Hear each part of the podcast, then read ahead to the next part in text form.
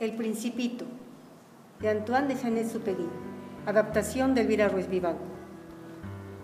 ¿Qué tal amigos y amigas? Hoy les vamos a contar una historia, El Principito, que está dedicada a todas las personas mayores quienes alguna vez fuimos niñas o niños.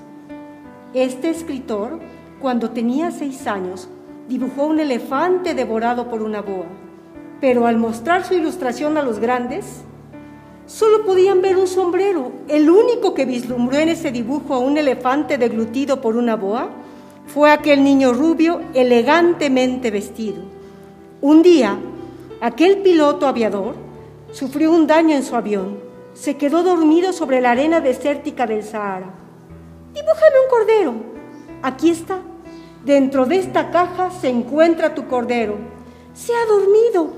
Esta cajita le servirá de casa y vivirá contigo en tu asteroide B612. Lo alimentaré y lo cuidaré como a mi rosa. ¿Puede comer hierba silvestre? No.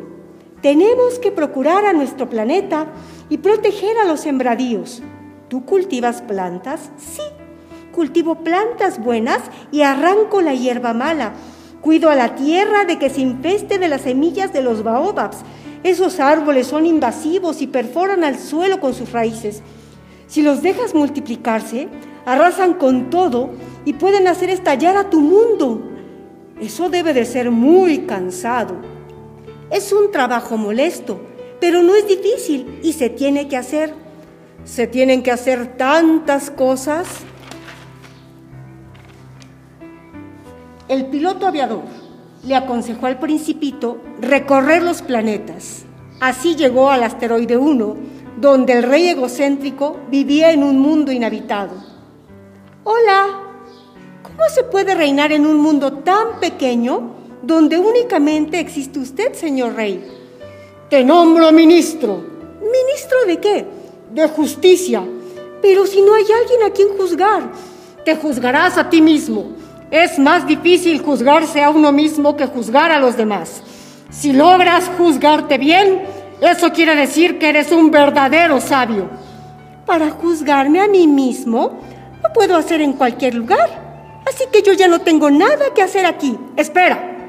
Condenarás a muerte a una horrenda rata de las cloacas. Nunca le haré daño a nadie. Ninguno condenará a muerte a ser vivo alguno. No te vayas, súbdito mío. No soy suyo, su majestad.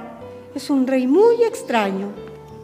El principito llegó al siguiente asteroide, donde un hombre vanidoso, con sombrero, lo instó para que le aplaudiera.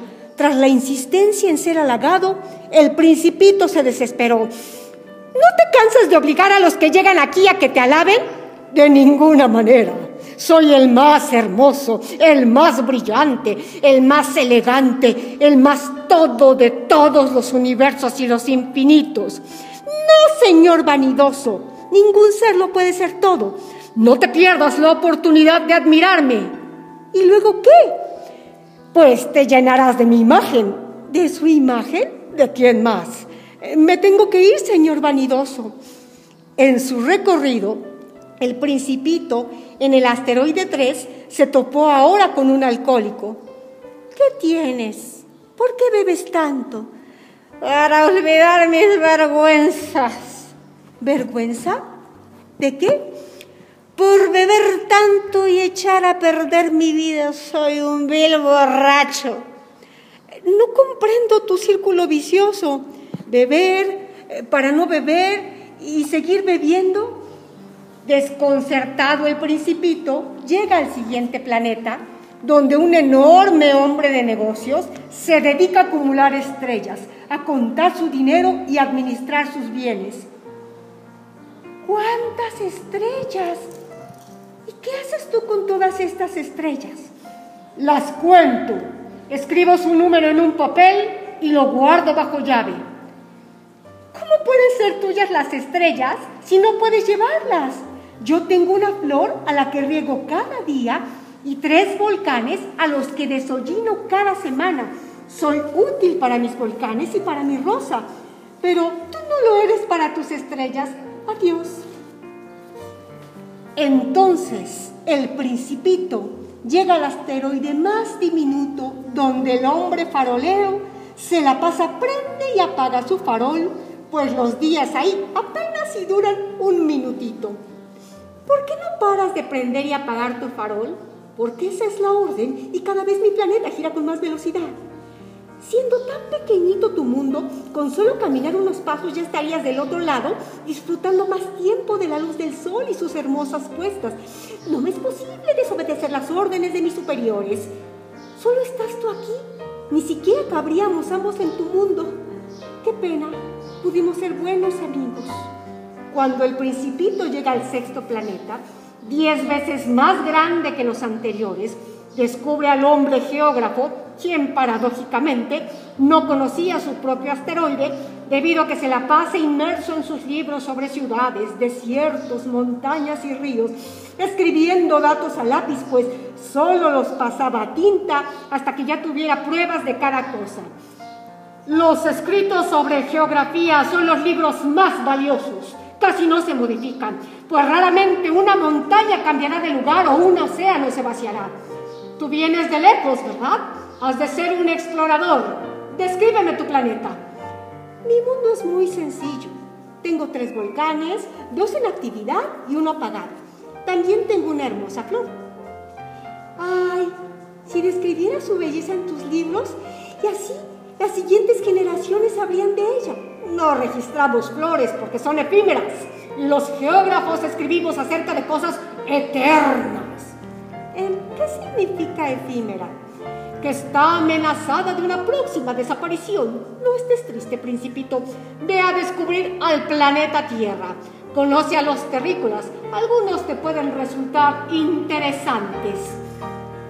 Cuando estoy triste, lo único que me alegra es una puesta de sol.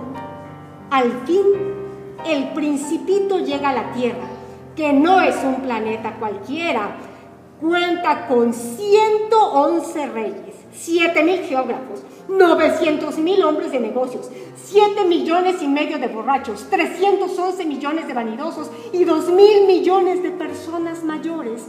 También hay víboras y jardines con flores, montañas y muchas cosas y seres vivos que el principito no conocía. Por ejemplo, un zorro parlanchín. ¿A quién buscas? Busco a los hombres. No, más bien busco amigos, alguien con quien jugar. ¿Sabes, principito? Mi vida es muy monótona. ¿Acaso gallinas y los hombres me casan a mí? Es muy aburrido. Pero si tú me domesticaras, crearíamos lazos y mi vida se iluminaría. Solo se conoce a quien se domestica. Si tú lo haces, seré tu amigo. Pero yo me tengo que ir y yo sufriré tu partida. Porque como tu rosa, nuestro encuentro se ha vuelto único en el universo. Claro, mi rosa es importante porque la he regado, porque la protegí contra el frío con una campana de vidrio, porque he escuchado cómo se envanecía, sus lamentos y sus silencios. Es única porque es mi rosa. Solo se ve bien con el corazón, principito. Lo esencial es invisible a los ojos. El tiempo que le dedicaste a tu rosa es lo que la hace importante. Eres responsable de ella. Te quiero mucho, amigo. Gracias por tus palabras. El principito en ese momento recordó a su rosa, quien tanto amaba, aquella hermosa flor que había germinado de una semilla, que quién sabe de dónde llegó, pero que el principito había vigilado muy de cerca desde el primer día que la vio y siguió observando el crecimiento de aquel capullo enorme hasta que por fin, una mañana a la salida del sol, mostró su hermosura. Y el principito dudaba sobre si escuchar o tan solo mirar y oler a su bella flor. ¡Ay, mi flor perfumaba e iluminaba mi planeta! No debí jamás huir de allí, pero entonces no comprendía nada. ¿Era yo tan joven para saber amar? Es tan hermoso el principito. Su pureza resplandece incluso en los sueños. Tenemos que cuidar la luz de su fidelidad a una flor y el fulgor de su origen estelar. ¡Ay, tengo mucho sueño! Eh, gracias por cuidarme, piloto aviador. No, gracias a ti, principito, por acompañarme. Apareciste y el tiempo transcurrió como magia, como un cometa que ilumina el cielo y reactiva nuestros deseos. Los hombres en la Tierra son tan extraños. Cultivan cinco mil rosas en un jardín y no saben lo que buscan. Eso que podrían encontrar en una sola rosa o en un poco de agua. Yo amo a mi flor, quien vive conmigo en una estrella. Por eso la noche está floreada de estrellas. Cuando mires el brillo de las estrellas, sonreirás, porque sabrás que detrás de ellas estamos mi rosa y yo iluminando las penumbras. Tranquilo, principito, ya pronto saldrá el sol. No para mí. La víbora se enroscó en mi pierna y me ha mordido. Ya no tendrá más veneno para otra traición. Tranquilo, principito, ya pronto saldrá el sol. No para mí. La víbora se enroscó en mi pierna y me ha mordido. Ya no tendrá más veneno para otra traición. Ay, no, principito, me vas a hacer llorar. Yo también lloro, pero de alegría, porque me vuelvo una estrella y me reúno con mi rosa. Mira su belleza. Escucha las notas perfumadas de su canto. La rosa sale de su campana de cristal y abraza al principito y se van juntos al son de una música celestial. Ahora cada noche miro florear el cielo de estrellas y escucho su titilar como si se estremecieran millones de cascabeles resplandecientes. Me siento feliz y sonrío dulcemente hacia el cielo, desde el que me iluminan el principito y su rosa. El adorable principito nos ha devuelto la esperanza en la pureza del amor, el que ama como solo aman los niños, plenamente. Feliz Día del Niño.